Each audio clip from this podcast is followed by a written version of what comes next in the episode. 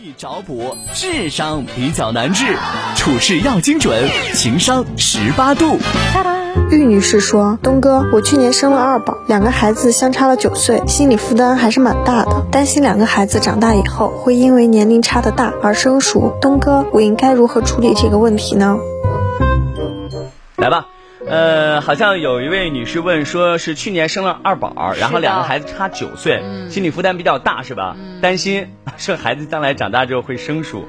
哎呀，这个其实我觉得不需要情商问题去解决，因为我身边有一个活生生的例子。对。呃，我的闺蜜啊，然后她的妈妈在我上初中那会儿，对，给她生了一个。小朋友，对对对，生了一个小弟弟。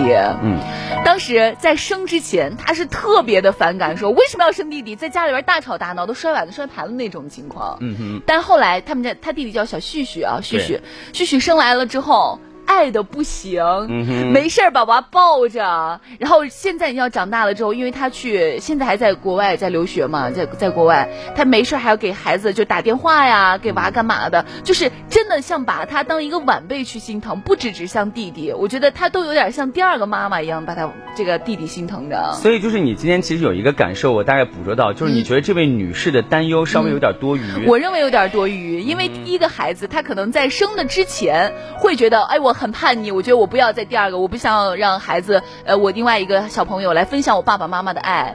但等到孩子稍微长大一点，甚至另外一个孩子出生了之后。这个孩子的状态都完全不一样，完全改变了，嗯，会完全不一样。你这个呢，用孩子来说的话，就是大家不一定能感受的很明显。嗯，我觉得你应该说什么呢？说养宠物哦，你要给爸爸买个宠物，嗯，哎，对不对？老头老太太在家里天天什么事儿也没有，嗯，还你千万帮我买个这脏的跟啥似的，我一天，我现在自己都伺候不好，我还伺候养狗呢。是是是是是。但你放心，你让他养上一个月之后，你你说爸，哎呀，这狗脏的很，我给你抱走吧。哎呀，就不行，离不开了，是不是这个道理的？是。所以呢，但是咱们还得讲嘛。虽然道理归道理，但是实际生活当中会面对这样一个问题。对。那么东哥今天也来谈谈我个人的观点。嗯。其实关于生二宝，对于现在包括生三胎，已经不是一件特别稀奇的事情了。嗯。而对于很多家长朋友来讲的话，他们其实不愿意触碰到这个领域。最大的原因就是因为我们现在的生活成本太高了。对。我记得我以前在节目里面讲过一个观点，不知道大家有没有去捕捉到，就是说我们现在面对，比如说。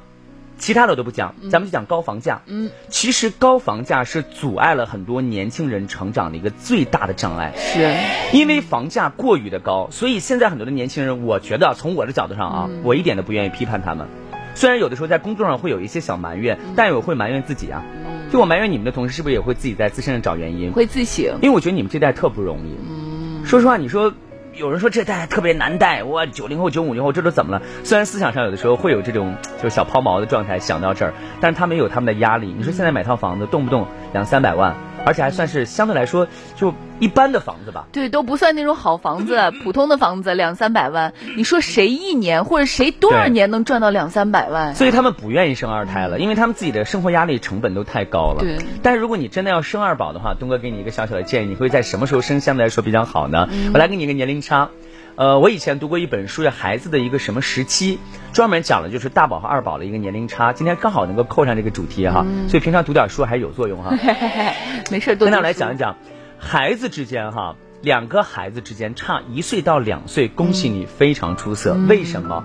因为老大还没有感觉到老二还觉得自己是孩子的时候，他就突然觉得自己有一个双胞胎的弟弟或妹妹就成长起来了。哦，他还没有反应，明白我的意思吧？我讲的有没有道理？有道理。所以道理归道理，我们把它还为生活当中，你就能听得明白了。你听得懂东哥的话了吧？其实差一岁到两岁最好，因为这个时候老大没感觉，嗯他不会觉得说你怎么跟我抢这个，你跟我抢那个呢？那差不多，他就觉得好像就是个双胞胎。对，像双胞胎弟弟妹妹一样。差到比如说四岁到六岁的时候，说句实话，恭喜你，你上辈。子一定积过德，因为这个时候他会怎么样呢？他会帮着你带孩子了哦，因为差六岁了，是干嘛了？上小学了。上小学了。他一旦上了小学之后，他对于刚刚出生的宝宝之后，他有概念了。对他有懂得保护了。对，他说你不要碰我弟弟，你不要碰妹妹。你不信你去这样的家庭看看，一定基本上都是他很心疼这个孩子。对，因为差六岁了，实际上差的年龄不算小了。嗯，所以恭喜你，你很棒。那么差多大？像这位朋友差九岁，是不是？我告诉你，差九岁就是正儿八经的，让人感觉到有点隔代了都。这个时候你会觉得什么叫做真正的亲人，那种真正的亲人感来了。因为比如说，你哥比你大十岁，你想你哥得多疼你，疼死了，跟定我两有两个爸爸似的。你能想象吗？朋友们，你觉得东哥说的是不是有道理？对，我觉得我嫁人的时候，那个哥哥应该还会给我准备嫁妆之类的。他会把你当女儿一样。会会的。差十岁以上的话，那就更恭喜你了，就马上能感觉到那种隔代亲的感受了。是。其实，在所有要二胎的家长朋友当中，最让我觉得替你们担忧的是相差多大，你知道吗？多多大？两到四岁。哦。差两到四，尤其是两岁的时候，他们马上面临一个问题：孩子千万别生病。一旦两个孩子同时生病，你完全招架不住，招不过来。我已经在节目里面讲过，曾经在新医院看到很多的家长，前面排了两百个号，家长们第二天还要上班。说到这儿，我依然是觉得要为很多的家长鼓掌，你们真了不起。有了孩子之后，我们会完全的就几乎吧。不太把自己放到那个核心的位置了，这就是我以前跟思思打的那个赌。她将来生了孩子之后，她会是一个好妈妈。因为我的学生我知道她非常善良，她虽然现在嘴上很犟，但是你们相信我，思思就是个嘴子。你放心，孩子你碰他一下，你试一试，他能挠你。就思思这个脾气，也就跟我，不是什么好玩意儿。老把我说那么通透干啥？跟他来来讲一下，话糙理不糙。两岁到四岁的孩子，这个时候他有意识了，但是他刚刚长一点点，所以他还不会那么的懂事儿。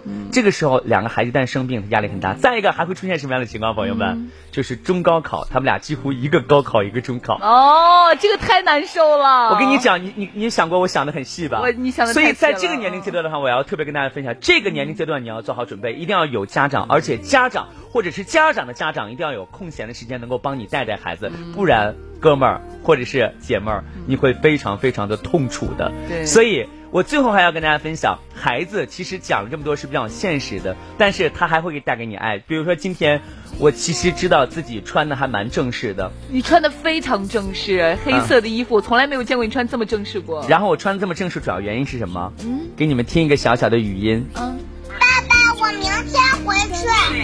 哎呀。是昨天发的，是不是？对的，也就是说，还得今天回来。他今天就会回来，因为现在整个学校各方面不要隔离嘛，对不对？要足够那个天数嘛，对，对不对？所以就今天就回来了，所以我就很兴奋。所以最后一句话，我想送给你们：不用想这么多，孩子之间是打着骨头连着筋。这个时候你会发现，血液之间的这种心手相牵，是你用语言没有办法去形容的。有一句话，我最后结束一下：当你只有一个孩子的时候，你是一个家长；当你有两个孩子的时候，请你也不要当。一个裁判，把爱还给宝宝们。